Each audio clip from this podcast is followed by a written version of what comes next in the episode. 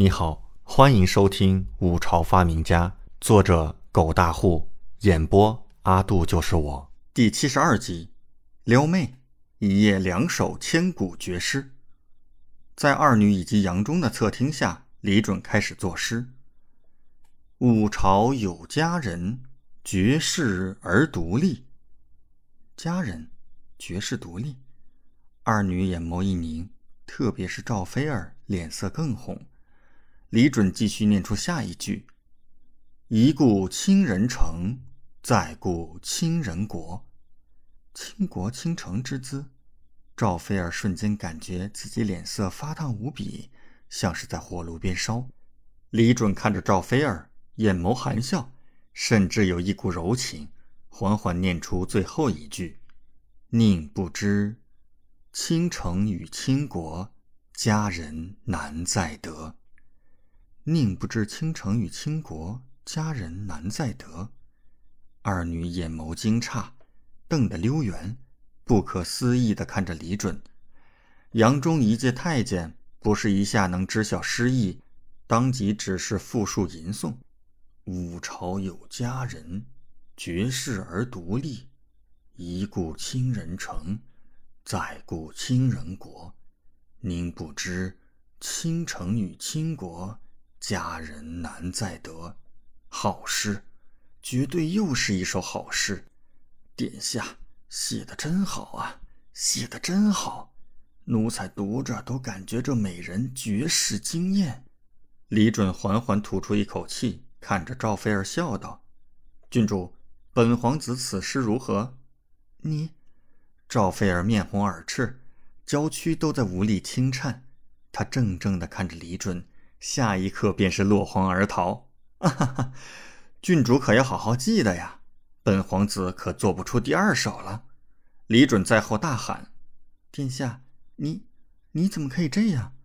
赵菲儿离开，王嫣然脸色有些发紧，看着李准，感觉有些不快。他这首诗的意思是想要追求赵菲儿吗？怎么可以用倾国倾城和绝世独立？佳人这样的词来赞美赵菲儿的美貌，这是不是说明他对赵菲儿心有爱意？这怎么行？王嫣然内心瞬间像是打翻了醋坛子，满满的不是滋味，甚至眼泪都不自觉地落下来了，怔怔地看着李准，满满的怨念。李准看到这妮子死番模样，吓了一跳，连忙道：“这是咋了？你哭作甚？”王嫣然泫然而泣：“殿下，你，你是不是喜欢菲儿姐姐？我没有啊。”李准摸了摸鼻子，一脸无语：“你为什么有这样的想法？那你还给他写这样的诗，不就是在表明你很喜欢他吗？”王嫣然怨念满面，李准只感觉一阵头大。想想倒也对，这不就是在跟赵菲儿表白吗？当即也是感觉有些尴尬，他立刻说道。要不本皇子现在也写首诗赞美你？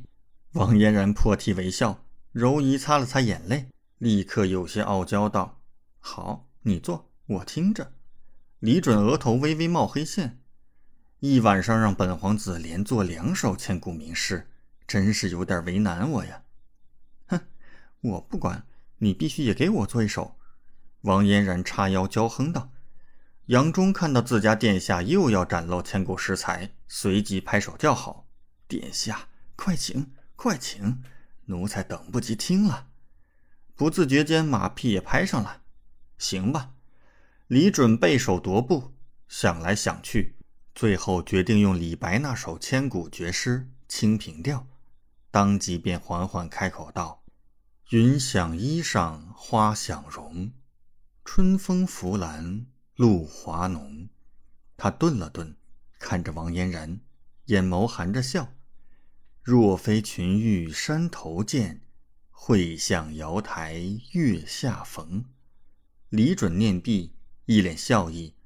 王嫣然此刻却是瞪大眼眸，沉浸在诗意当中，细细咀嚼，念叨着：“云想衣裳花想容。”春风拂槛露华浓，这意思是，他见到云便想到了自己的衣裳，见到花便想到了自己的容貌。云为衣裳，花为帽。